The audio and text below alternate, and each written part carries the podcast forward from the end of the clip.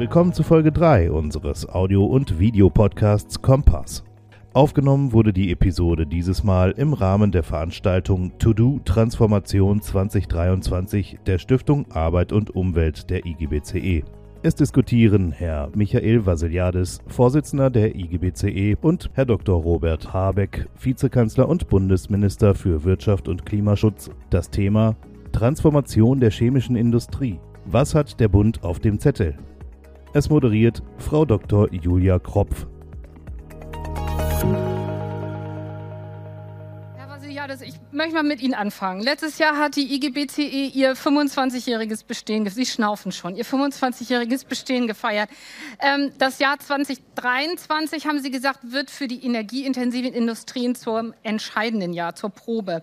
Sie haben bei der Jahrespressekonferenz ein paar markige Worte gesagt, der IGBCE. Die echten Herausforderungen liegen erst vor uns und es braucht eine bessere Prioritätensetzung der Politik.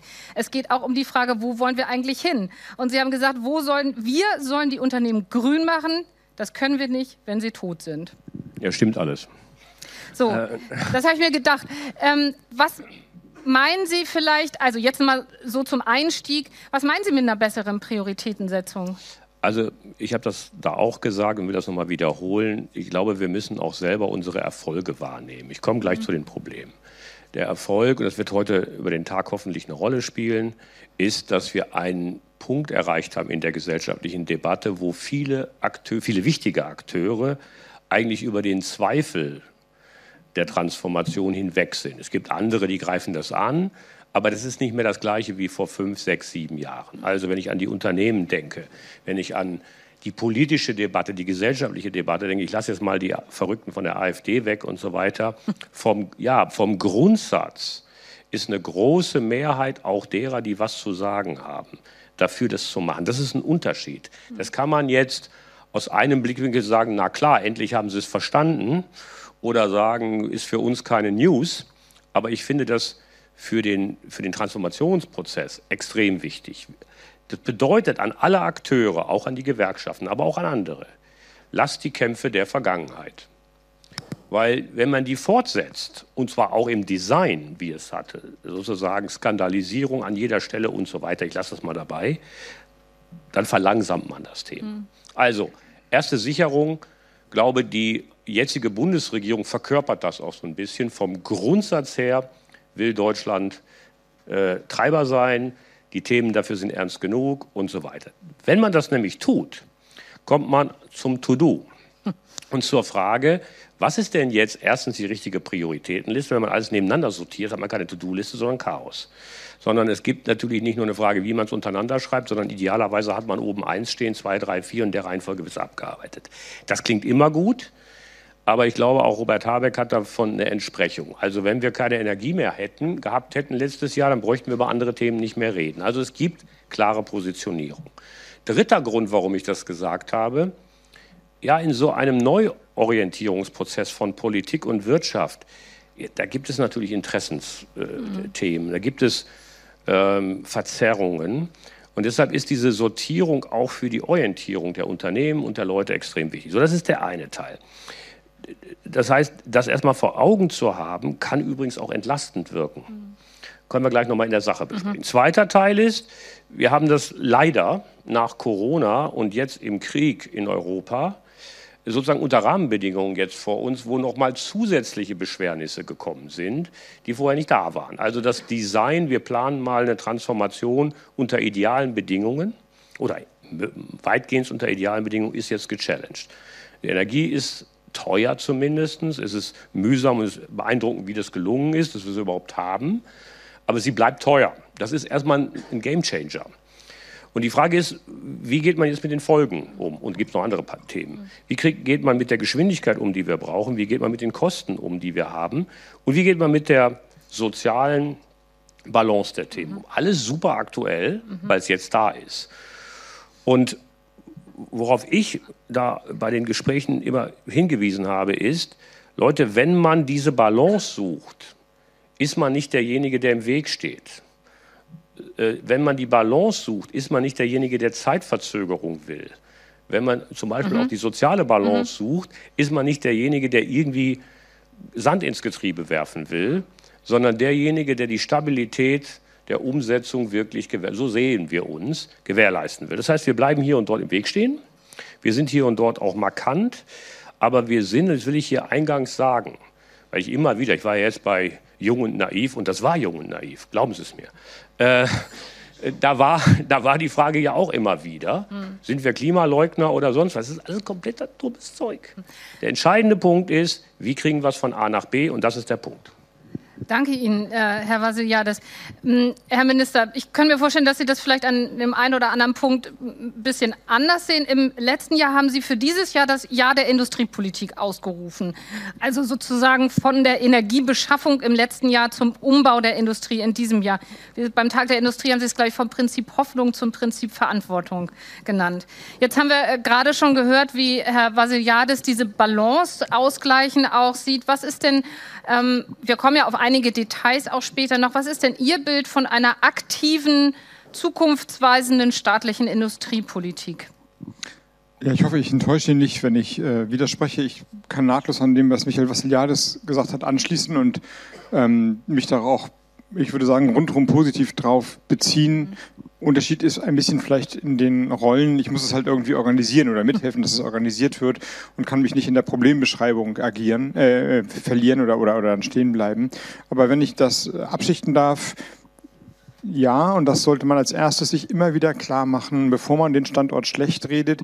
Es gibt einfach unglaubliche Qualitäten, die für den Standort sprechen. Und das ist so ein bisschen ähm, manchmal nur der Klangteppich des Allejammerns. Man vergisst aber, dass es bestimmte ja, Standortfaktoren gibt, um die uns andere Länder beneiden, tatsächlich. Und dazu gehört das, was man früher so ein bisschen despektierlich Kooperatismus genannt hat, also wirklich ein Zusammenspiel von Gewerkschaften, von Arbeitgeberverbänden, von Politik, um das uns andere Länder beneiden. Also man hört aufeinander, man trifft sich, man redet miteinander, man schafft es über einen Konsens Dinge auch zu lösen. Bestes Beispiel waren vielleicht die Strom- und Gaspreisbremsen im letzten Jahr, die wir ja natürlich finanziert haben, aber durchdacht und gemacht wurden sie aus der Tiefe der Wirtschafts- und Zivilgesellschaft heraus.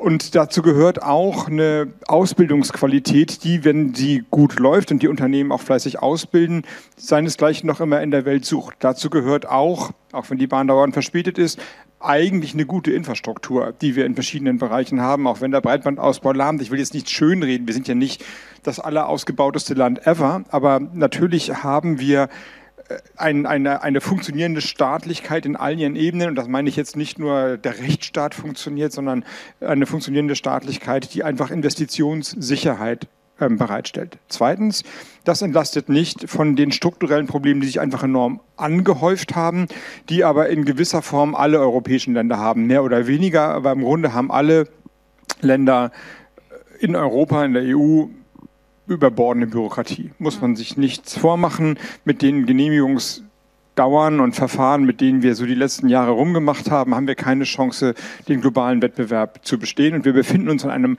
ganz, ganz harten globalen Wettbewerb, vor allem mit den USA und China.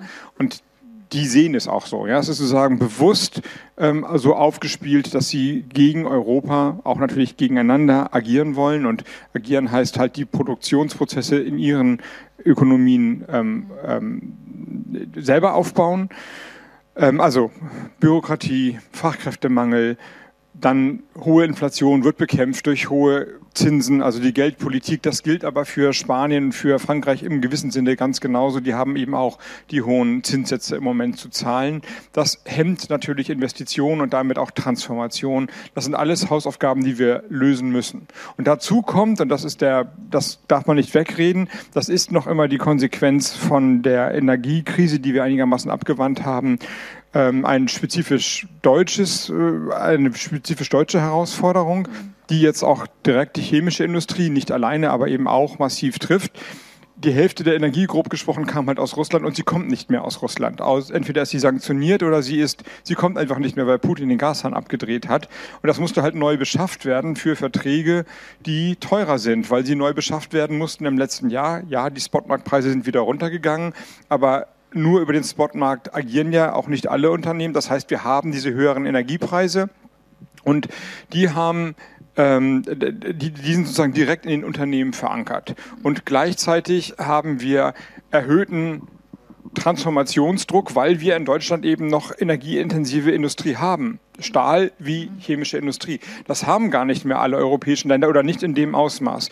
Also neben den strukturellen Problemen, Genehmigungsverfahren, Arbeitskräfte und Investitionsanreize schaffen und äh, günstige Investitionsklima schaffen, haben wir spezifische Standort-Herausforderungen, will ich sie mal nennen, die schon auch das Problem für die deutsche Politik beschreiben. Wir müssen eben, wenn wir sie halten wollen, hochenergieintensive Industrie transformieren. Das müssen andere nicht in dem Maße. Das kostet Geld. Das muss irgendwie aufgebracht werden. Und wir müssen wegen des letzten Jahres die Energie, die Strompreise in, äh, in ein planbares Maß sozusagen bringen damit die Transformation hier, hier stattfindet. Und das führt dann, da muss man nicht drum herumreden, tatsächlich neben all den anderen politischen Faktoren zur Frage, ist es uns wert? Und der Industriestrompreis, über den rede ich hier quasi ein bisschen blümerant, kostet Geld. Die Alternative kann man auch, kann man auch ähm, hochhalten, aber das heißt dann eben, man spart das Geld und hat am Ende keine Industrie mehr, jedenfalls keine energieintensive Industrie mehr. Der Stahl wird schon grün werden. Aber die Frage ist, wird er in Deutschland grün werden? Und auch die chemische Industrie wird grün werden. Die Frage ist, wird sie dann noch in Deutschland sein?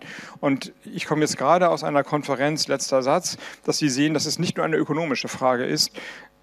Die Konferenz ging um Rohstoffabhängigkeiten und wie wir uns davon freimachen. Sie haben heute vielleicht mitbekommen, dass China jetzt bei zwei ähm, Metallen ähm, wirklich anfängt ernst zu machen. Mhm. Wenn das bei Lithium oder sowas auch noch passiert, dann haben wir wirklich ein anderes Problem.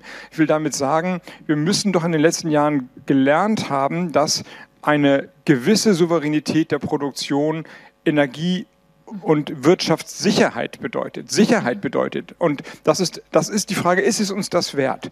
Und da geht es nicht nur um ökonomische Fragen, sondern auch um die Frage, ob wir jedenfalls die Kenntnisse der Produktion und gewisse Anteile der Produktion hier haben? Hm. Und ich finde, die Antwort kann ja nur Ja sein. Das hm. muss es uns wert sein, sonst haben wir doch die letzten Jahre politisch gepennt. Und das kann einfach nicht schon wieder dem politischen äh, Gedächtnisschwund anheimgefallen sein, was die letzten Jahre bedeutet haben. Und deswegen meine ich, muss, es, muss diese Transformation in weiten Teilen jedenfalls auch hier in Deutschland stattfinden. Hm. Damit haben Sie Sie haben schon gerade den Industriestrompreis als entscheidende Maßnahme, als entscheidendes Instrument angesprochen. Sie planen das ja sozusagen als Brückenstrompreis bis zum Jahr 2030. Ähm, der Kanzler mahnt schon an, äh, dass, es, dass die ähm, Energiewirtschaft kein Dauersubventionsfall werden soll. Wie blicken Sie auf dieses Thema ähm, Industriestrompreis? Ähm, hier gibt es ja auch durchaus Gegenwind. Also es steht ja noch nicht fest. Also es gibt Gegenwind, der sich unter anderem auch auf wettbewerbsrechtliche und beihilferechtliche Argumente bezieht. Da hat jetzt ja die Stiftung sozusagen auch ein Gutachten in Auftrag gegeben, das dann auch sagt, also in Abwägung sozusagen der Verhältnisse ist so ein Industriestrompreis äh, absolut gerechtfertigt. Das ist ja erstmal ein schönes Argument nochmal. Sie haben das in Auftrag gegeben. Ähm, wie ordnen Sie das ein, Herr Vasiliadis? Ja, das Ergebnis ist nicht nur, dass es sinnvoll ist, sondern dass es machbar ist, mhm. äh, wenn es um Beihilferecht geht. Nun ist das Beihilferecht kein Computer, der sozusagen nach, nach Prüfung sagt ja, nein, sondern es ist auch ein politischer Aushandlungsprozess in Europa. Ich will noch mal aufgreifen, dass ich bin ja Präsident aller europäischen Industriegewerkschaften und ich werde immer mit fast 100 Prozent gewählt, aber weil die denken, ich bin gar kein Deutscher. Die, die, die, Herzlichen Glückwunsch. Ja, die, die Sympathie für Deutschland in Europa ist begrenzt, weil die noch nicht vergessen haben, wie wir mit manchen Krisen umgegangen sind. Das heißt, es gibt durchaus, das ist eine emotionale Reaktion, die geht mhm. wahrscheinlich bis in die tiefe Sachpolitik hinein, wo man sagt, das sind die Stärksten, die haben immer gewonnen, dann sollen sie mal ihr Problem lösen. Das mhm. heißt also, es gibt einmal dieses europäische politische Spiel. Das zweite dahinter ist, da bin ich bei Robert Habeck, was wollen wir eigentlich? Also wenn es jetzt nur die Subvention wäre, weil wir Trennungsschmerz hätten. Hm. Ja, das ist, ähm, das ist ja sowas wie, wie Zugewinnausgleich. Ne? Das, das, das wollen wir nicht, sondern es geht um die Frage, wollen wir und gibt es, wollen wir das sowieso, aber gibt es Sinn, dass wir eine Industrie haben und eine energieintensive Industrie in Europa und in Deutschland? Gibt das Sinn? Mhm. Es gibt ja Hardcore-Ökonomen und Innen, die ständig vortragen, wie an so einem, wie an so einem grünen Tisch global. Man bringt jetzt irgendwie die Industrien dahin, wo das also ökonomisch am effizientesten und idealerweise auch energiepolitisch am effizientesten. Das könnte man sich das alles aussuchen. Ich glaube, man muss sich entscheiden, wie blickt man auf Industrie. Und Robert Habeck hat das gesagt, in Europa gibt es Länder, die haben gar keine. Hm. Also Dänemark kann da anders draufschauen, das akzeptiere ich auch. Ja, ist so, tun die auch. Ähm, wir haben das und ich glaube, es ist ganz, ganz wichtig, dass wir ganz am Anfang der Diskussion sagen, diese Industrie hilft Deutschland, sie hilft Europa, sie hilft der Transformation und wir brauchen sie. Da wird man nicht alles mithalten können mit diesem Bekenntnis, aber das ist erstmal ein politisches Ziel, so wie wir ja auch andere Ziele haben. Oder ist uns das, aus welchem Grund auch immer, hardcore ökonomisch oder sogar, weil man Industrie nicht mag, ist uns das gleichgültig oder sogar, hm. sagen wir mal, äh, will man es so? Wenn man diese Frage beantwortet, kommt man zur Frage, gut, okay, was kostet das und wie lange soll das gehen? Und ich habe selber gesagt, das geht gar nicht anders. Wir müssen etwas finden, das eine mögliche Subventionierung des Strompreises mit Transformationsimpulsen verbindet. Wenn wir das nicht tun, dann ist das eine Fehlsteuerung. Dann könnte es ja auch dazu führen, dass Sie einfach länger äh, Energie verschwenden, sage ich mal jetzt vereinfacht. Das heißt, es muss eine Kombination mit Steuerung sein, sonst ist das Unsinn. Das haben wir immer gesagt. Wie man das am besten macht, ist jetzt, glaube ich, noch eine Debatte. Brücke unbedingt, zeitliche Begrenzung und auch eine inhaltliche Steuerung. Es ist nicht nur eine Intensivstation, wo es ein Beatmungsgerät gibt, sondern es geht darum, dass wir das nach vorne orientieren. Und diese Frage muss uns, glaube ich, leiten. Dann ist immer noch teuer und dann muss man immer noch den Finanzminister überzeugen. Aber an der Stelle, glaube ich, ist das Sachargument das Entscheidende. Mhm. Haben wir ein Bild davon, wo das hingehen soll? Und wenn ich dann mal an die große Chemie denke, geht es um die Frage, ist der, die Roadmap 100% Elektrifizierung? Wenn ja, wo kommt der Strom her? Ist sie wasserstoff-based? Dann ist die Frage, wie ist die Infrastruktur, damit der Wasserstoff auch dahin kommt? Was kostet das? All diese Fragen sind, sind große, große Themen. Und ich glaube, am Ende des Tages, Übergang ist ja eine Sache, am Ende des Tages müssen Erneuerbare diese Elektrifizierung treiben, sonst gibt es ja gar keinen Sinn. Mhm. Weder Wasserstoff noch die Elektrifizierung. Mhm. Herr Habeck, ähm, wünschen Sie sich auch mal, dass Sie nicht für den Deutschen gehalten werden in manchen Konstellationen? Naja, ich kann jedenfalls bestätigen, wie die Gespräche damals liefen, denn ähm, die europäischen Länder haben bis auf die Tschechische Republik Deutschland gewarnt, Nord Stream 1 noch mit Nord Stream 2 zu verdoppeln. Die haben immer gesagt, das ist nicht, äh, ihr habt keine LNG-Terminals, Putin ist kein verlässlicher Partner, der Ukraine-Krieg begann ja schon 2014. Also die, die, ja, es gibt ja diesen Bericht, der heißt Versorgungssicherheitsbericht zur Genehmigung von Nord Stream 1. Da hinten gibt es einen Appendix dran, der wurde damals den europäischen Partnerländern mitgeteilt und die durften Stellungnahmen einreichen und alle, also ich, nicht alle, aber ich glaube 23, 24 haben gesagt, das ist jetzt keine gute Idee. Und als es dann schief ging, also das Gas in Deutschland fehlte, gab es im Europäischen Rat jetzt nicht mitleidsvolle Augen, sondern die haben gesagt, ja, selber schuld. Und natürlich nicht nur selber schuld, sondern sagen wir mal Spanien, die dürften, die haben, die versorgen sich im Grunde komplett mit LNG. Da könnte auch was aus Russland drin sein, aber sie brauchen es nicht aus Russland. Die hatten gar keine Abhängigkeit von Russland, gar nicht, null. Und die Energiepreise sind bei denen auch komplett durch die Decke gegangen. Und die haben natürlich relativ und andere auch robust argumentiert und gesagt, jetzt zahlen wir hier solidarisch mit, aber das ist ein Problem, das ihr alleine verursacht habt. Natürlich hat es am Putin verursacht, so, ne? aber äh, also das war jetzt kein einfacher kein einfacher Stand, dann zu sagen, aber trotzdem müssen wir solidarisch sein. Denn macht jetzt nicht den einen Fehler, weil wir da in der Vergangenheit vielleicht eine zu große Abhängigkeit geschaffen haben, dass jetzt die deutsche Industrie auch noch kaputt geht, denn dann reißt es Europa runter. Und das haben die dann auch verstanden und dann gab es halt die verschiedenen politischen Lösungen. Aber ja, das war jetzt, es ist jedenfalls nicht so, dass Deutschland mit dem Brustton des Wir wissen immer alles besser, wir sind die stärkste Nation und alle, die uns widersprechen, haben sowieso keine Ahnung, da auftreten sollte. Dafür ist in dem letzten Jahr zu viel eindeutig widerlegt worden, was wir als unhinterfragte un, äh, Wahrheit geglaubt haben. Ansonsten zum Industriestrompreis der soll ja gar nicht dauerhaft subventionieren. Es ist so, wie Michael Vassiliades sagt, es ist eine Brücke, die soll so kurz sein, wie es geht. Und der ist in die, in die Zeit, wo wir genug erneuerbaren Strom haben und dann über Direktverträge, PPAs heißen die Dinger, Power Purchase Agreement, direkt die Unternehmen mit Windkraft oder auch Solaranlagenbetreibern sagen, ihr liefert uns Strom in den und den Mengen zu dem und dem Preis. Und das ersetzt dann schrittweise den Industriestrompreis. Aber die sind ja noch nicht da.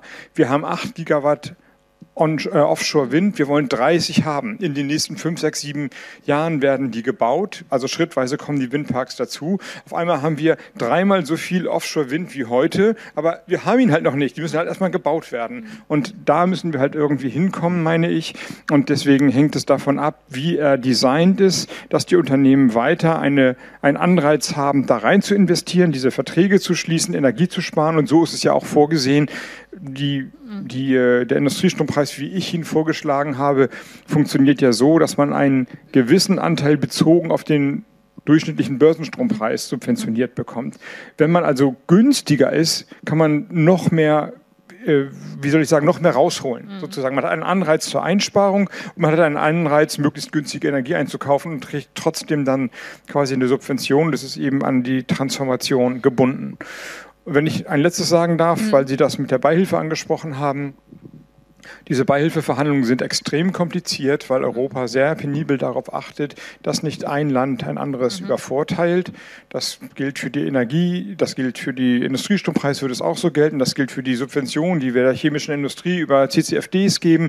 Immer wird minutiös gerechnet, ist das äh, eine überbordende Subvention oder nicht. Und diejenigen, weiß nicht, ob Sie das mal durchgespielt haben, die das mal durchgespielt haben, sind äh, über ein Antragsverfahren um Jahre gealtert. Das ist wie Hundejahre da zählt ein Jahr wie sieben, weil das so, so mühsam ist. Also es sind wirklich Fragebogen, die treiben einen in den Wahnsinn. Mhm. Das ist, das meine ich auch mit Bürokratie. Das, das mag alles aus der alten Welt irgendwie richtig sein, aber es ist nicht wettbewerbsfähig. Ja, wir, wenn wir schon nicht so sind wie die Amerikaner, die sagen, die, der Hauptunterschied zum Inflation Reduction Act, dem amerikanischen Fördersystem, ist ja, dass sie Tax Credits ausgeben. Das heißt, die wissen gar nicht, wie teuer es wird. Das, die schätzen das so, aber sie wissen, es kann auch dreimal oder zehnmal so teuer sein. Sie wissen es nicht und haben auch gar keine Kontrolle mehr darüber.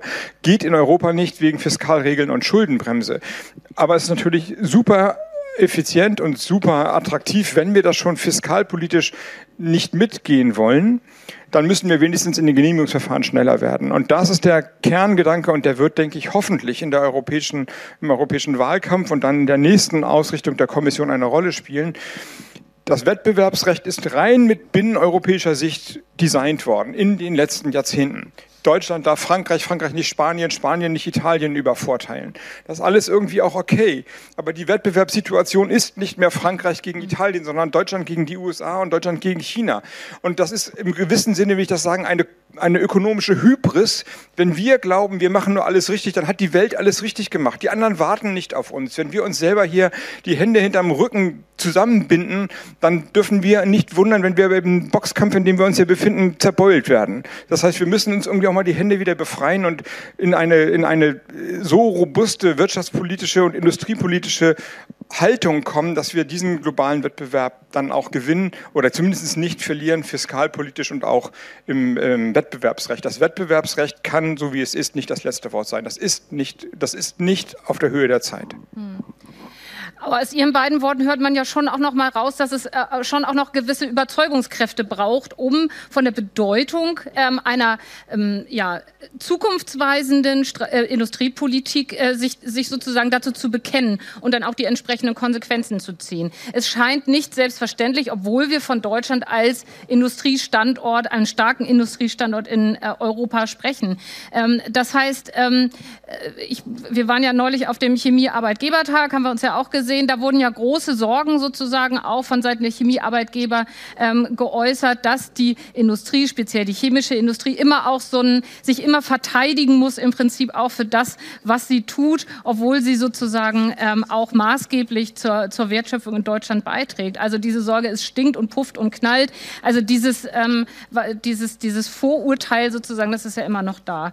Ähm, das heißt, es braucht auf der einen Seite Überzeugungsarbeit und auf der anderen Seite eine klare klare Ausrichtung und Maßnahmen. Wie schwer ist der Spagat auch für die Gewerkschaften? Da auch noch die Fragen von, wie funktioniert das eigentlich sozial verträglich? Wie funktioniert das eigentlich auch mit Blick auf gute Arbeit unterzubringen? Naja, eine Ergänzung müssen wir vor die Klammer ziehen. Wenn, wenn wir beide jetzt hier über Politik sprechen, die ordentliche Rahmenbedingungen setzen müssen und die sozusagen nach vorne blickt über einen Zeitraum X in eine Transformation, gibt es ja noch einen Player, den wir nicht erwähnt haben. Das sind die Unternehmen selber. Mhm. Also wir schauen ja nicht auf, äh, auf einen Patienten. Wir schauen auf einen Player. Und wichtig ist auch, dass die Unternehmen, ich sage nicht, dass das nicht so ist, aber ich betone mal, dass es so sein sollte und bleiben sollte, brauchen natürlich nicht nur Geduld, sondern brauchen auch ein Commitment mit dem Standort. Weil dieser Standort ist auf der einen Seite gut, auf der anderen Seite haben wir Probleme, das haben aber alle. Und wenn man nur Money nimmt, dann gibt es immer bessere.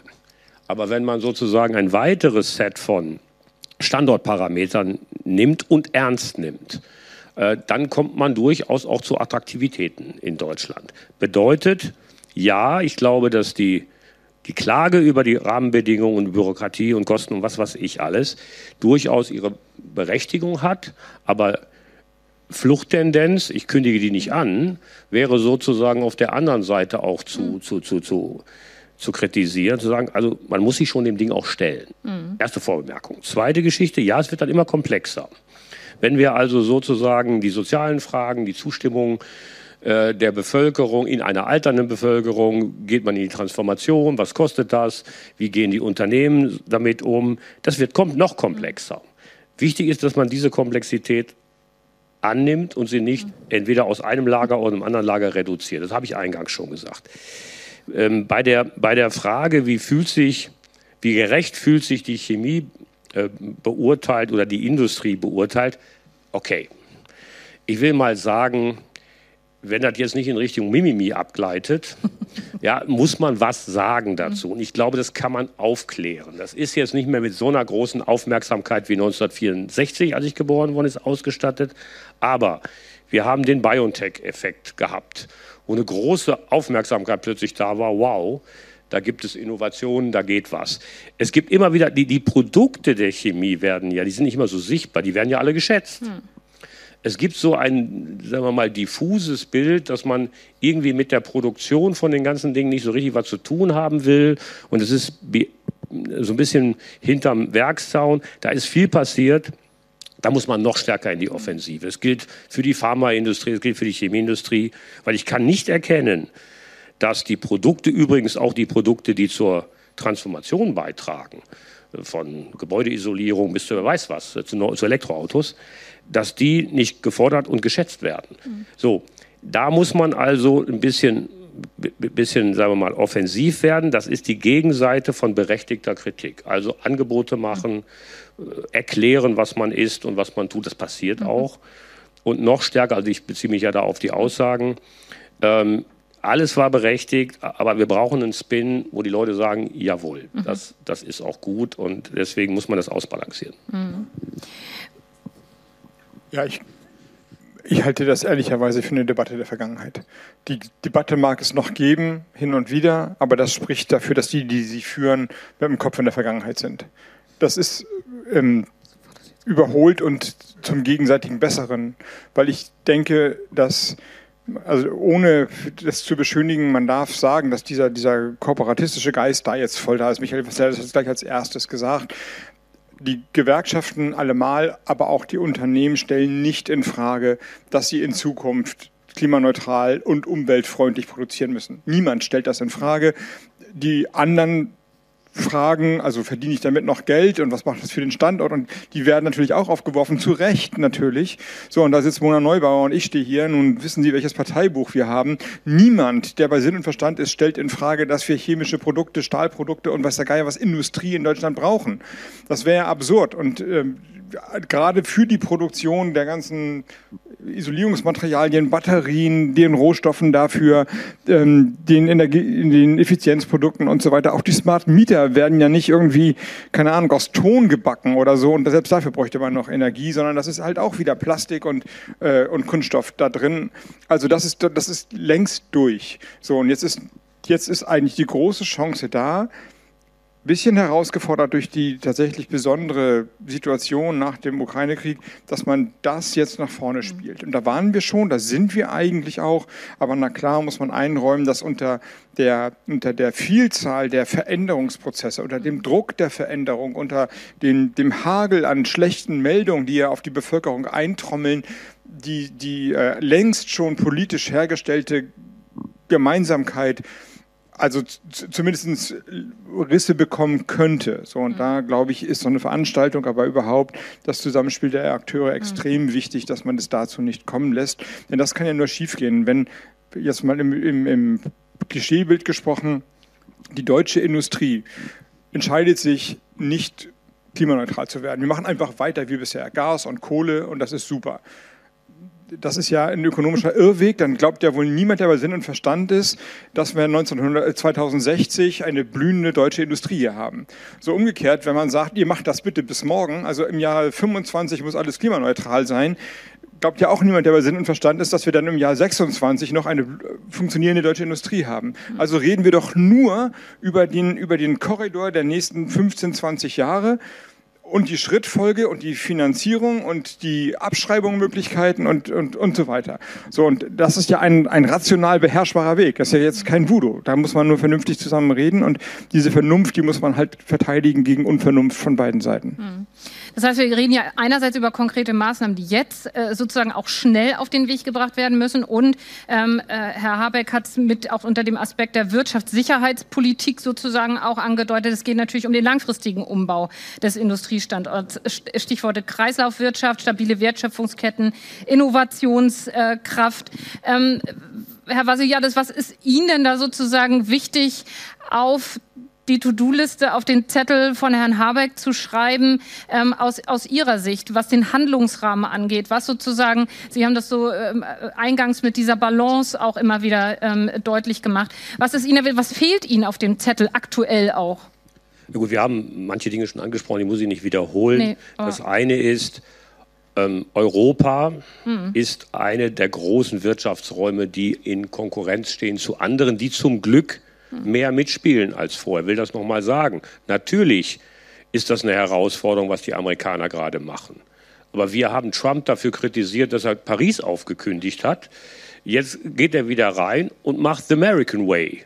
Ich meine, da können wir jetzt nicht anfangen rumzuknatschen, sondern müssen uns diesem ganzen Ding stellen. Das, das will ich immer fairerweise sagen. Trotzdem ist das wie so ein Staubsauger im Moment. Mhm. Warum? Nicht, weil der so ein super rattenscharfes Förderinstrument geschaffen hat, sondern weil er das Gas schon hat. Also der hat mehrere Vorteile in den USA, die mindestens für die Frage der ersten Wertschöpfungsketten der Chemie etc. interessant sind. Das wird Druck ausüben. Der zweite Spieler ist auf der anderen Seite, das ist übrigens eher mittlerweile auch ein Abnahmethema, das sind die Chinesen. Da verändert sich jetzt ein bisschen die Rahmenbedingung. Wie gehen wir damit um? Das hat uns in den letzten 20 Jahren sehr geholfen, dass das Wachstum in China auch ein Teil unseres Wachstums war. Also, wenn sich das irgendwie relativiert, was heißt das für Europa? Deswegen, wenn wir über Resilienz reden, das ist ja ein mhm. Element davon, können wir die Transformation mit Resilienz verbinden, dann darf man das nicht als Protektionismus beschreiben, sondern es ist die Frage von Stabilisierung.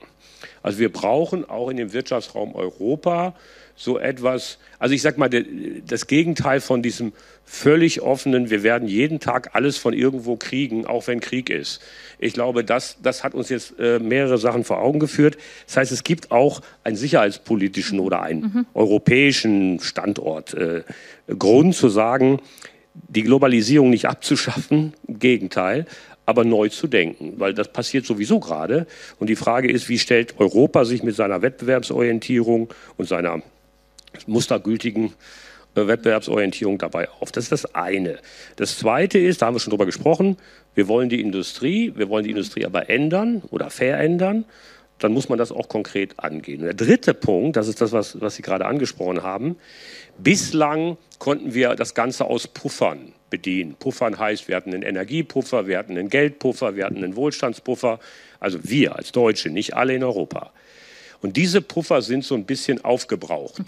Wir werden uns mit sicherheitspolitischen Investitionen befassen müssen. Die hatten wir halt 25, 30 Jahre nicht. Die kosten aber ein Heidengeld. Das heißt, die Dinge werden komplizierter. Man kann das Ding nicht mehr so inszenieren, dass man sagt, irgendwie kommt schon hin. Und das jetzt anzuspielen, wie, also ich mache mal ganz hart, wie kann man zwischen Sozialpolitik, Investitionen, die, die das Land auch braucht, in Bildung, in alle wünschenswerten Punkte, die kein Mensch kritisiert, in Transformation und in der Frage der sozialen Balance, wie man wohnt, wie man zurechtkommt in der Inflation. Wie kann man das neu austarieren? Das ist auch kein Voodoo. Es ist uns nur abhanden gekommen über die letzten 20 Jahre, weil wir da einigermaßen sagen wir mal, gut mhm. situiert waren. Und ich glaube, das ist auch für Gewerkschaften ein extrem wichtiger Punkt. Ich gebe mich nicht damit zufrieden, zu beschreiben, welches soziale Elend daraus erwächst, sondern ich finde das Soziale in dieser Transformation extrem wichtig. Aber wir müssen am Ende dazu beitragen, unsere Leute auch mitzunehmen, zu sagen, diese Transformation hat ein langfristiges Ziel, das ist in deinem Interesse. Wir müssen sehen, wie wir das machen können, damit man noch wohnen und essen kann und es bezahlen kann. Das Thema ist Back on Stage. Und äh, diese neue Balance überhaupt anzuerkennen hm. und es nicht als Funktion allein des Marktes zu sehen, das ist, glaube ich, etwas, was neu ist. Und wir machen das alles schon, aber es gibt eigentlich keinen neuen Rahmen da drumherum, hm. der sagt, in einem modernen Verständnis von Transformation und gesellschaftlicher Entwicklung finden wir neue Instrumente, die diese Balance, wir haben das jetzt beim Heizungsgesetz rauf und runter diskutiert. Kein Mensch ist gegen das Heizungsgesetz. Die Frage war nur, wie kriegt man es hin? Oder wenige. Äh, so, äh, wenige. So, wie kriegt man das hin? Da, da, davon wird es noch mehr geben. Und die Frage ist, wie bereiten wir uns darauf vor? Was Sie ja ansprechen, sind die, die Zusammenhänge sozusagen zwischen den großen äh, Themen unserer Zeit. Und ich kann mich irgendwie erinnern, es ist jetzt auch schon eine Weile her, dass es im, als ich studiert habe, Soziologie, da gab es so ein Gesellschaftsspiel, ähm, das war aufgebaut sozusagen auf diesem Ansatz von Kybernetik und das war so schön übersichtlich, wenn man an der einen Seite gezogen hat, dann hat sich an fünf anderen Stellen irgendwie was verändert. Das gibt es jetzt wahrscheinlich auch total digital und viel komplexer, ähm, aber das hat es so schön deutlich gemacht. Sie haben eben von den verschiedenen Puffern gesprochen, ähm, auf die wir bisher immer zurückgreifen konnten. Haben wir gerade denn den mentalen, also den gesellschaftlich-mentalen Puffer, ähm, um diese, diese Themen, diese, diese notwendigen Diskurse und Streits auch tatsächlich äh, zu führen, die ja auch gerade aufbrechen, weil Sie sind natürlich auch qua Natur äh, so ein bisschen, op also auch optimistisch und versuchen uns natürlich auch alle positiv einzustimmen, dass das alles auch gut wird und dass wir die Stärke und Kraft haben. Aber wir gucken auch noch mal auf die berühmten Sonntagsfragen und sehen da ähm, Tendenzen, die nach rechts außen weisen. Das heißt, nicht alles fällt da so auf fruchtbaren Boden, was Sie auch versuchen, an Optimismus auszustrahlen. Darf ich eine Anekdote erzählen, einen Bitte. kleinen Umweg gehen, weil das ist, glaube ich, ganz gut erklärt. Es gibt ja ein großes Rätsel, warum in Endspielen Fußballspieler beim Elfmeterschießen oder bei Handball, äh, Feldspieler beim Sieben-Meter-Werfen, die das ihr ganzes Leben lang gemacht haben, eine Trefferquote von 95 Prozent haben, fünfmal hintereinander vorbei verwerfen. Es kann ja nicht daran am Ball liegen und es kann auch nicht am Arm liegen, sondern es liegt am Kopf. Und es gibt ein, äh, ein, ein Video, das ich mir irgendwie dummerweise gemerkt habe, von einem Boxkampf, irgendeine Weltmeisterschaft von einem dieser vielen Verbände, äh, neun Runden geboxt. Der eine Typ hat alles gewonnen, neun Runden gewonnen und der andere hat alles verloren. Und dann hört man, wie die Coaches in den Ecken zu ihren Spielern, äh, ihren, ihren Boxern davor reden. Und der Coach zu dem, zu dem Typ, der alles gewonnen hat, sagt, so, jetzt bist du ganz kurz davor. Geh jetzt nicht in die linke Ecke. Vor allem nimm nicht die Deckung zu früh runter. Und pass, pass, pass auf, dass er nicht über rechts kommt. Wir ahnen, was passiert. Nicht, nicht, nicht, nicht, nicht. Und der andere Typ, der alles verloren hat, kriegt zu seinem Coach gesagt, weißt du was? Das ist der Kampf deines Lebens. Du boxst wie ein Champion. Du gehst jetzt raus und haust den einfach um. Und dann sind die, kam der Gong, dann ist er hingegangen, der eine Typ ist in die linke Ecke gegangen, die Deckung runtergenommen, hat genau das Gegenteil gemacht und dann hat er einfach umgehauen. Was ich sagen will ist, wenn wir Probleme suchen, dann finden wir Probleme. Und wenn wir Lösungen suchen, finden wir Lösungen. Und das heißt, haben wir das richtige Mindset, ist eine Frage, wollen wir es haben? Und natürlich, das ist jetzt, ich will hier nicht naiv klingen, ich bin Politiker und ich weiß, dass wir alle in verschiedenen Rollen sind und dass es die Rolle der Opposition ist, die Regierung zu kritisieren. Und die Regierung ist auch jetzt nicht immer nur geschlossen und wir kritisieren uns auch untereinander. Und Aufmerksamkeit ist ein knappes Gut und man kämpft um die Aufmerksamkeit mit den Mitteln, die man hat, bei Twitter wie bei Maybrit Illner, das ist alles schon klar. Aber am Ende muss man sich auch klar machen, dass es um, um was anderes geht als die nächsten fünf Follower bei Twitter oder den erfolgreichen Tweet, sondern tatsächlich jetzt um die Frage, wohin steuert dieses Land? Und wenn wir uns wieder klar machen, was wir alles hinbekommen haben im letzten Jahr und insgesamt und was wir hinkommen können, weil wir, wir sind ein reiches Land, eins der reichsten Länder noch immer der Welt. Wir haben die finanzpolitische Feuerkraft, die wir entschließen, die wir haben wollen. Das ist ja auch kein Naturgesetz, als ob es regnet oder nicht. Wir machen die Regeln, nach denen wir hier äh, uns aufstellen. Wir können uns, wir sind Menschen, wir sind Politiker, wir können uns einigen oder wir können uns zerstreiten. Das heißt, wollen wir der Boxer sein, der das Spiel gewinnt, oder wollen wir der Boxer sein, der nur die immer das nicht, nicht, nicht im Ohr hat? Und deswegen, das kann keiner alleine machen, aber alle können ein bisschen einen Beitrag leisten und natürlich erst recht die, die in der politischen Verantwortung stehen, also Leute wie ich oder Mona oder in der Regierung. Und wenn wir ein bisschen mehr vorleben, dass es zwar berechtigte Kritik gibt, dass es ganz viele Probleme gibt, dass wir aber jede Chance haben, die Dinge in den Griff zu bekommen und auch eine Tradition haben, Dinge in den Griff zu bekommen, dann entsteht ein Mindset, mit dem man dann auch solche Endspiele irgendwie wieder gewinnen kann. Mhm. Nicht nur gegen Kolumbien. Sie gucken wahrscheinlich eher Musikvideos als Boxvideos, ne? Nee, nee, nee. Äh, ich bin, mit Kolumbien, ne? Das war, bin da ganz das war lag auf der Straße. Wir kommen, wir kommen ja aus einer Zeit sehr, sehr extremer Frames. Mhm. Das hat was mit der Auseinandersetzung zu tun. Und die Menschen und es hat, hat, ein Format zum Teil gehabt, dass man sich aussuchen konnte, für was man jetzt ist. Also das, das war sowas wie entweder Religion oder, weiß ich nicht, andere Gelüste, mhm. die man hat. Man kann sich sozusagen zuordnen, jetzt mit Nachdenken. Was wir jetzt brauchen, ist aber sozusagen ein Nachdenken darüber, wie kommt man von A nach B. Da sind Kompromisse drin, da sind Dinge nicht radikal. Und das sind jetzt die Schmerzen der letzten 20 Jahre, weil ich rede nicht von einer Seite, ich rede von allen Seiten. Alle haben sich, ich es, nannte das immer Concooning. Da trinkt man nur noch Wein mit denen, die man sowieso kennt. Mhm. Und äh, da geht auch mit vier Promille, da ist man sich immer noch einig.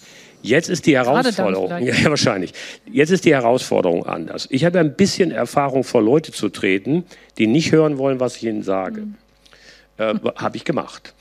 Ähm, das geht nur dann, wenn man Ziele klar formuliert. Also Ziele, die man selber auch repräsentiert. Also ich habe nie einen Zweifel daran gelassen, auch wenn was anderes behauptet wird, dass wir den Klimatransformationspfad gehen müssen.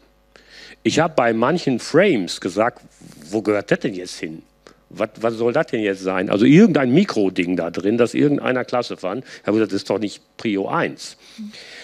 So, und dann wurde man entweder so oder so geframed. Wenn man vor diese Leute tritt, wollen die drei Sachen. Das erste ist eine klare, auch selber persönlich übernommene Verantwortung für das, was da ergeben ist. Mhm. Zweitens eine Lösung für ihr Problem. Ja, klar. Ähm, und das dritte ist die Frage, kann das gelingen mit dem Status, in dem wir da haben? Und diesen letzten Teil will ich nochmal stark machen.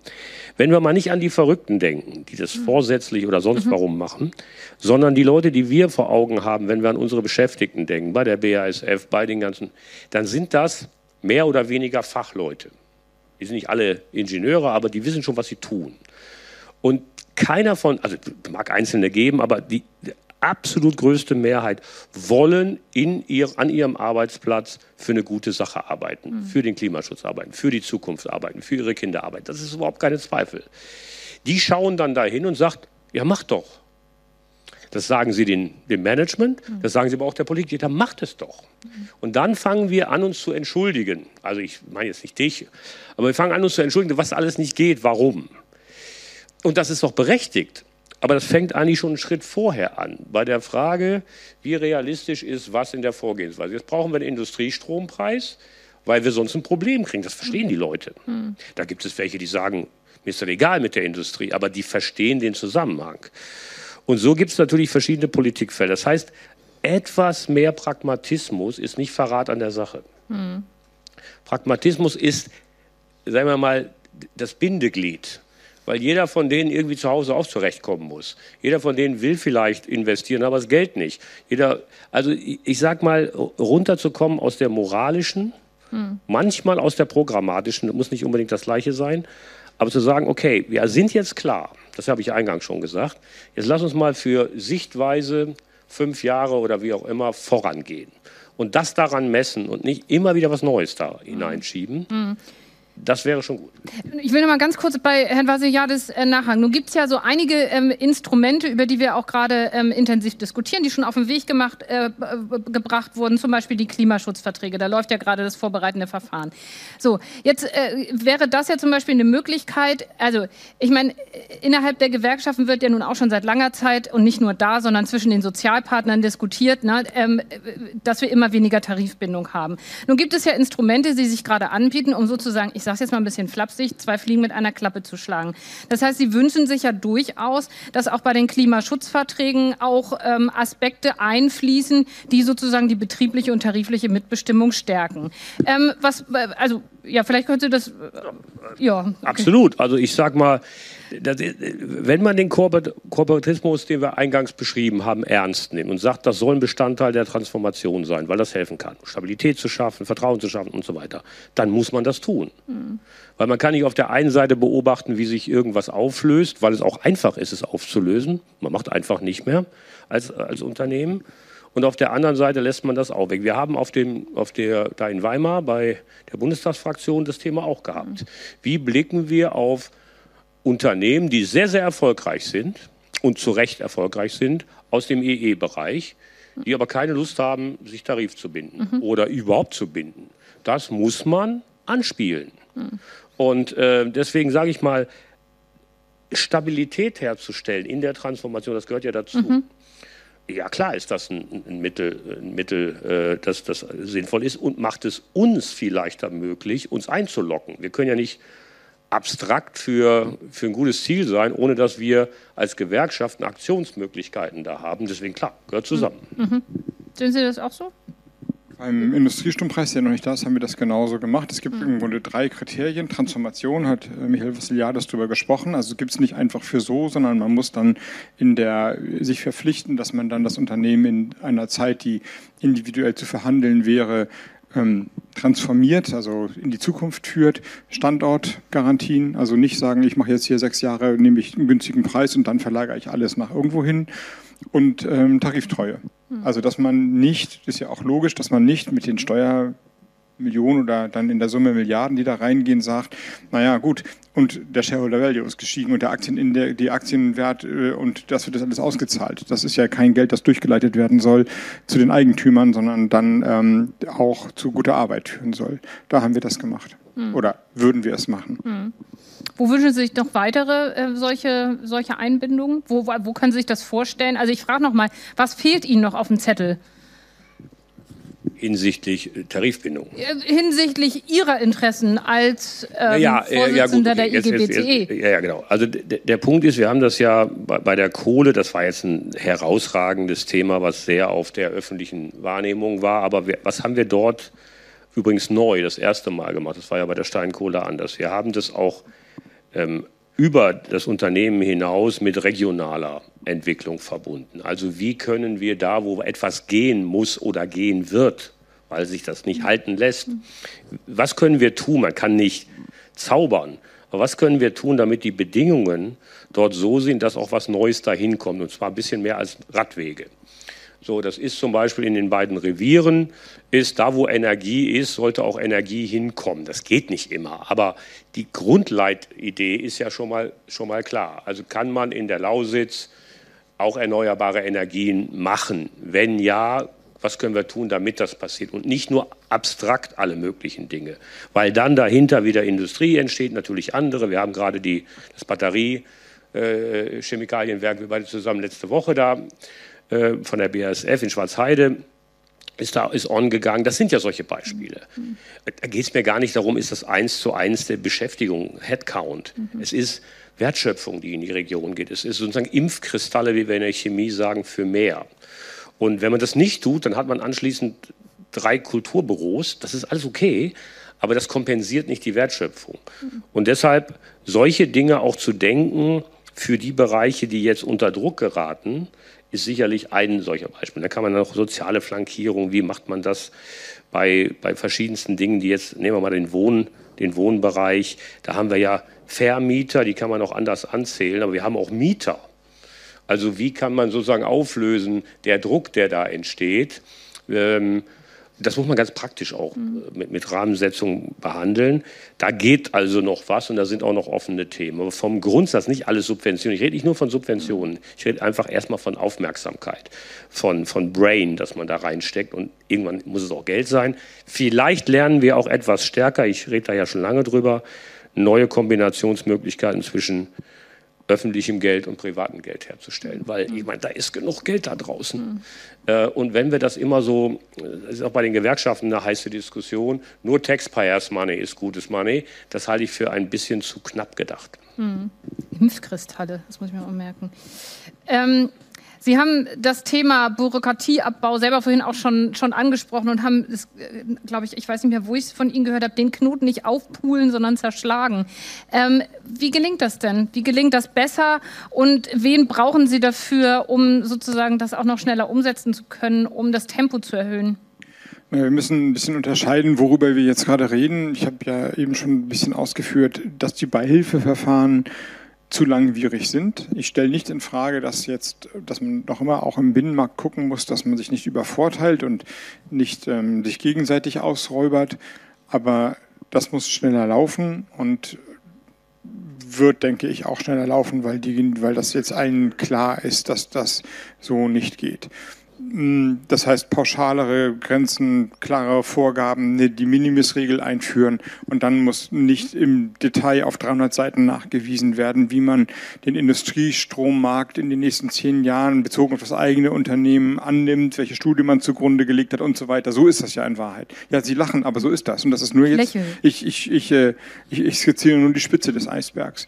Andere Sachen, jetzt Genehmigungsverfahren in Deutschland oder vielleicht auch in Europa, sehe ich so, dass wir die Schutzgüter, Umweltschutz, meinetwegen Emissionsschutz, äh, Gewässerschutz, ähm, Gesundheitsschutz, Denkmalschutz meinetwegen auch und Datenschutz meinetwegen auch, die sollten wir nicht unbedingt in Frage stellen. Ich, darüber könnte ich auch Ausführungen machen, aber das, glaube ich, führt gesellschaftlich eher zu einem Problem. Aber die Genehmigungsverfahren dahin sind ebenfalls zu langwierig und das liegt ja im Kern daran, dass über die Rechtsgültigkeit von Genehmigungen in Deutschland Gerichte entscheiden. Das wiederum führt dazu, alles wird beklagt und ist ja auch in Ordnung, aber das führt wiederum dazu, dass innerhalb der Verwaltung, und zwar egal auf welcher Ebene, alles möglichst wasserdicht gemacht werden soll. Das ist ja auch gut. Stellen Sie sich einen Staat vor, wo nur jeder dritte Genehmigungsbescheid rechtswirksam werden kann. Das wäre auch nicht äh, besonders vertrauenserweckend. Aber die Konsequenz ist, dass man alles doppelt und dreifach näht. Nicht nur Gürtel und Hosenträger, sondern auch noch, keine Ahnung, noch eine Kurdel um die Hose. Denn das kann nicht richtig sein. Und wir haben das jetzt gesehen bei den, im letzten Jahr. Wir haben ja deutliche Beschleunigungen bekanntermaßen bei den FSIUs. Dazu gehörten aber auch Gasleitungen, bei, der, ähm, bei dem Bau von Stromleitungen, Stichwort Notfallverordnung, bei dem Bau von Windkraftanlagen und Solaranlagen. Da haben wir eine Menge gemacht. mein Eindruck ist, dass die Schutzgüter dadurch nicht gelitten haben. Was, was passiert ist, ist, wir haben die Beteiligungsverfahren nicht aufgehoben, aber eingekürzt. Waren dann eben nicht anderthalb Jahre, sondern noch wenige Wochen. Wir haben die Instanzen zusammengeschoben, nicht mehr zwei, drei, sondern eine. Und wenn das so ist, dann kann man das vielleicht auch übertragen auf Wasserstoff, vielleicht auch auf die Elektrolysestandorte, auch vielleicht möglicherweise auf die Produktion von, von Anlagen, sodass man also die Schutzgüter wahrt. Alle müssen sich an das, an das Wasserrecht halten. Wäre ja auch fürchterlich, wenn wir keine Ahnung, irgendwo einen Strommast oder eine Fabrik errichten und danach äh, haben die Bauern oder die Menschen drumherum auf einmal verseuchtes oder gar kein Grundwasser mehr. Aber wir können uns sozusagen mehr ähm, politische Handlungs Härte zubilligen und nicht die Entscheidung nur den Gerichten überlassen, sondern am Ende stärker politisch wieder selber entscheiden. Also Gesetze machen oder auch Gesetze vorleben als Ministerinnen, Minister, die sagen, das muss nicht 110-prozentig sein, 90 Prozent reicht mir. Und wenn das so ist, dann kannst du den Bescheid ausstellen. Und wenn es schief geht, und das ist ja der, der, was passiert sozusagen mit dem 10% Restrisiko, dann lasse ich dich nicht hängen. Denn kein Referent wird niemals eine Entscheidung ähm, mit einem Risiko versehen ausstellen, wenn danach klar ist, der wird niemals Referatsleiter und die Pension ist gefährdet. Wenn aber Mona oder ich sich hinstellen und sagen, am Ende ist das unsere Kappe, Ja, es, dann, und zwar, das geben wir dir vorher schriftlich. Wir wollen, dass die Verfahren zügiger abgeschlossen werden und wir verteidigen die auch. Dann schwingt man ein in, in eine schnellere Kultur und ich glaube, anders geht es gar nicht. Man muss es vorleben und zwar nicht nur Bundes- und Landesregierung, sondern am Ende Landräte, Bürgermeister, Behördenleitungen und so weiter, dass sie sagen, da, wir messen uns nicht mehr alleine an der wir messen uns am Erfolg in der Wirklichkeit und nicht an der, an, an der Perfektion beim Verwaltungsakt. Hm. Was würden Sie dir als erstes auf die Liste setzen? Was Sie ändern wollen würden? Das erste ist gerade gesagt. Wir müssen einen Weg finden, Geschwindigkeit äh, zu erhöhen, ohne idealerweise ohne irgendeine Form von Qualitätsminderung. Äh, die Geschwindigkeit ist bei allem, was wir heute diskutiert haben, neben Geld und neben Verfügbarkeit von Anlagen und Workforces ist, ist das Entscheidende. Das hat natürlich miteinander zu tun, aber das ist Prio 1. Ich glaube, das Zweite, das hat Robert Habeck angesprochen und übrigens sowohl in NRW als auch hier ist natürlich ein Unterschied, ob man so eine Funktion hat und sagen wir mal aus einer Partei kommt, die einfach groß geworden ist mit dem Kampf um die Anerkennung, äh, sagen wir mal, und, und Schaffung der Sensitivität für Natur. Ich mache das erstmal ein bisschen global jetzt herausgefordert zu werden bei der Frage, wie balancieren wir das mitten in so einer Situation aus. Das ist nicht easy. Das ist, äh, hat, hat die Qualität, die Sozialdemokratie auch schon mal erlebt hat, als es um soziale äh, Rebalance, das hat ja auch nicht alles so super gelungen, aber die Herausforderung ist schon nennenswert. So, und jetzt ist die Frage, dass man es auch nicht übertreibt. Deswegen bin ich dafür zu sagen, was ist denn jetzt wirklich anzufassen, damit es auch nach vorne geht? Und was sind irgendwelche uralte, wünschenswerten Themen, die irgendwie schon 100 Jahre auf der Agenda stehen, aber eigentlich gar, kein, gar keine Bedeutung haben? Und das Schwierigste daran ist, das ist aber schon in unserem ganzen Gespräch die Leitlinie, at the end of the day, und deswegen bin ich auch den Eingangsworten dankbar, äh, natürlich mögen wir alle Wissenschaft, aber am Ende ist Politik die Abwägung von Zielkonflikten und Interessen. Und die, die Verabsolutierung dieses ganzen Themas funktioniert in der Regel nicht. Manchmal kann das klappen. Das heißt, die Frage ist, so ähnlich wie bei einem Medikament, da gibt es auch eine Nebenwirkungsliste.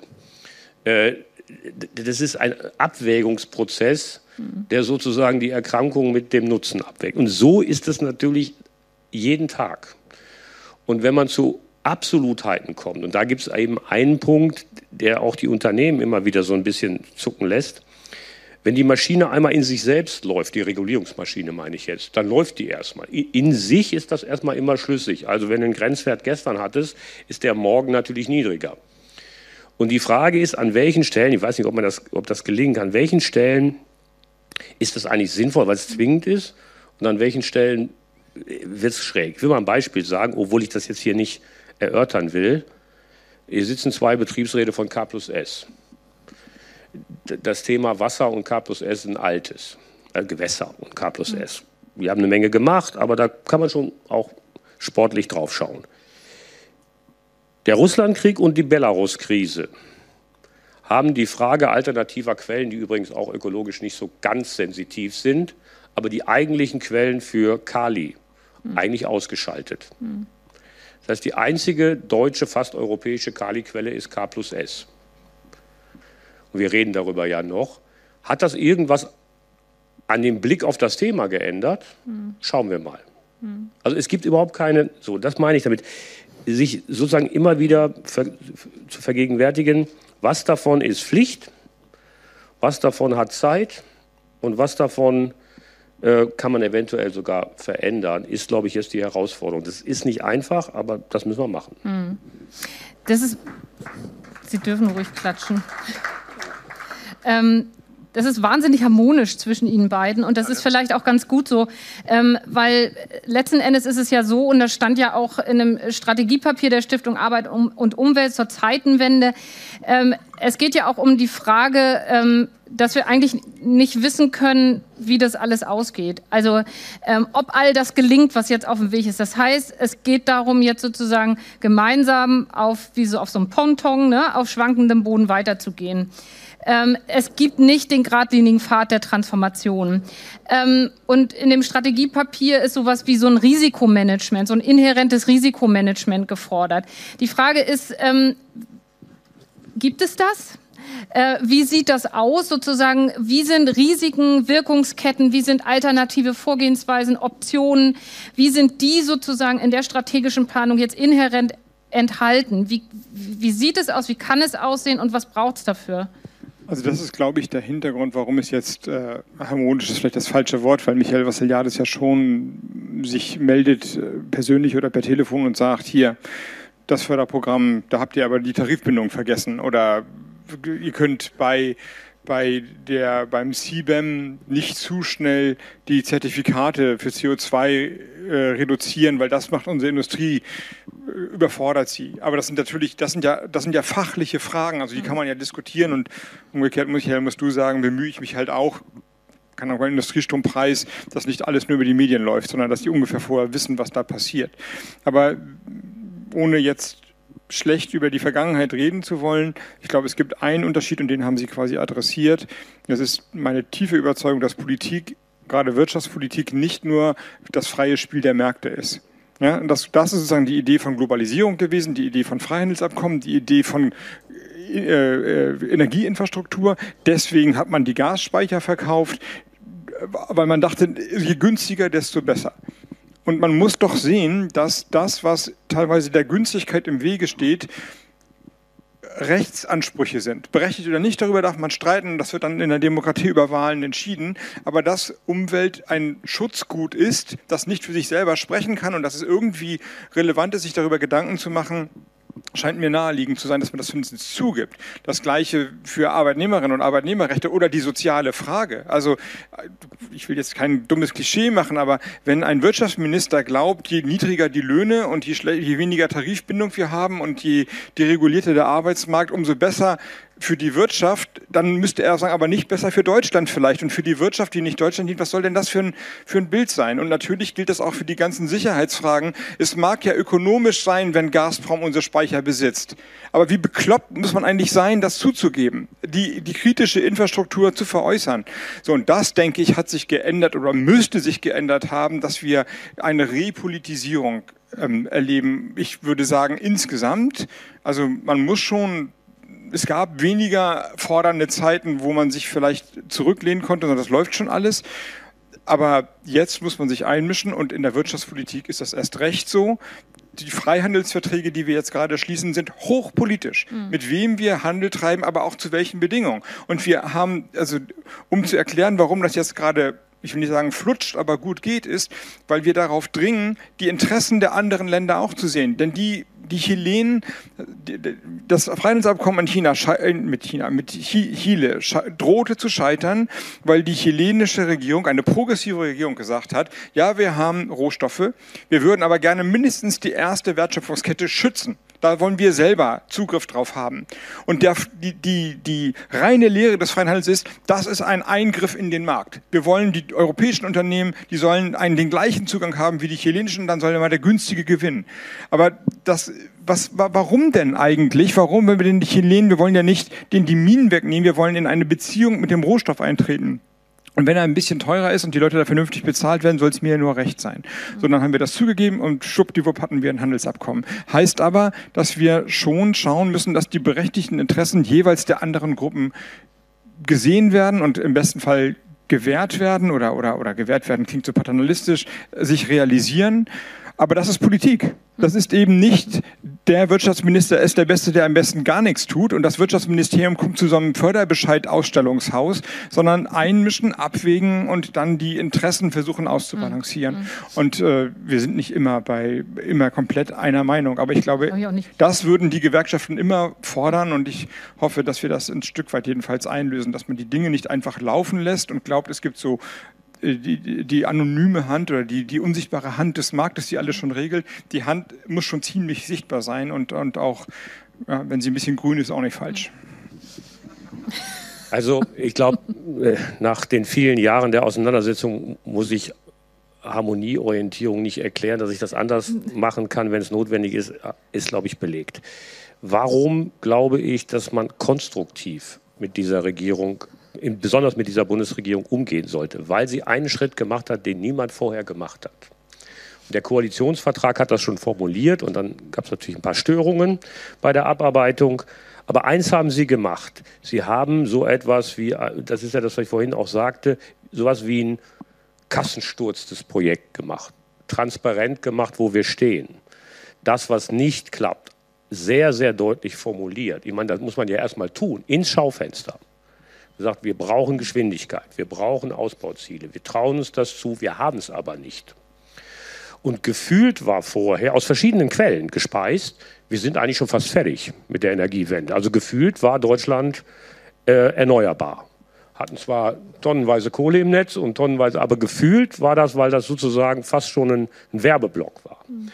Und sich herzustellen und zu sagen, diese Regierung steht dafür, das Problem zu benennen.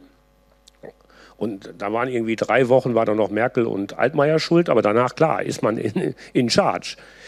Das trotzdem zu tun, wir haben zig Runden gehabt, ähm, äh, das, das finde ich erstmal schon mal eine Einladung.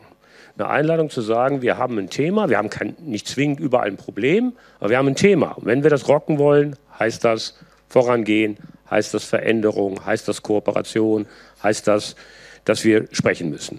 Das finde ich eine wichtig, wichtige Neuerung. Das hat natürlich auch dazu geführt, dass die politischen Extremen da drauf geschaut haben und gesagt, da seht ihr mal. So, da kommen wir aber sowieso nicht dran vorbei. Das haben die vorher auch schon gemacht. Das heißt, das gibt uns auch als Gewerkschaften die Möglichkeit, uns einzulocken. Zu sagen, wie machen wir den Stahl grün? Wie machen wir die, die Wasserstoffleitungen? Äh, wie blickt man, ich kann mich noch daran erinnern, ganz am Anfang Wasserstoffrat, bin ich ja drin, ganz am Anfang die Diskussion, wie blickt man auf BP in Lingen? Mhm. Ich sage warum. BP in Lingen war schon auf dem Weg, hatte schon Wasserstoffproduktion, hat übrigens eine Pipeline bis ins Ruhrgebiet. Am Anfang gab es eine Diskussion, ich sage mal nicht wer, die sagt, die, das sind die Öl, die Öljungs, die dürfen nicht mitmachen. Also man hat die sozusagen klassifiziert als äh, Verursacher und die sollten nicht schon wieder Geld verdienen. Also das war völlig absurd. Hat sich dann relativ schnell aufgelöst. Aber da hat sich was getan, zu sagen, wie können wir jetzt diese Themen lösen? Ich meine, das, dass wir das Gas bekommen haben, haben wir mit viel Geld gemacht. Aber es muss ja auch politisch, ist ja auch eine Organisationsleistung, das auf den Weg zu bringen. Das wirkt so selbstverständlich in hm. Deutschland. Also das finde ich etwas, wo wir uns einlocken können, wo wir was machen können, was wir mhm. auch tun. Und deswegen ist das der Grund, warum sagen wir, die Auseinandersetzungen sich auch verändert haben. Äh, gibt noch ein paar andere Gründe, mhm. aber das ist der Punkt. Ich finde es interessant, wie Sie meine Frage nach dem Risikomanagement beide beantwortet haben und beide sozusagen Harmonie als eher was Negatives vielleicht auch dargestellt haben. Ich meine das durchaus positiv.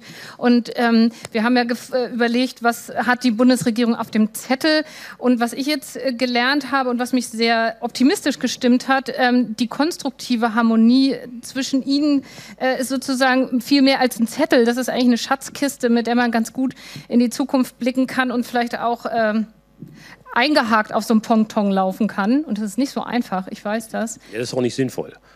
Ähm, Na, bei vier Promille schon. Ja, doch, dann ja wieder. genau.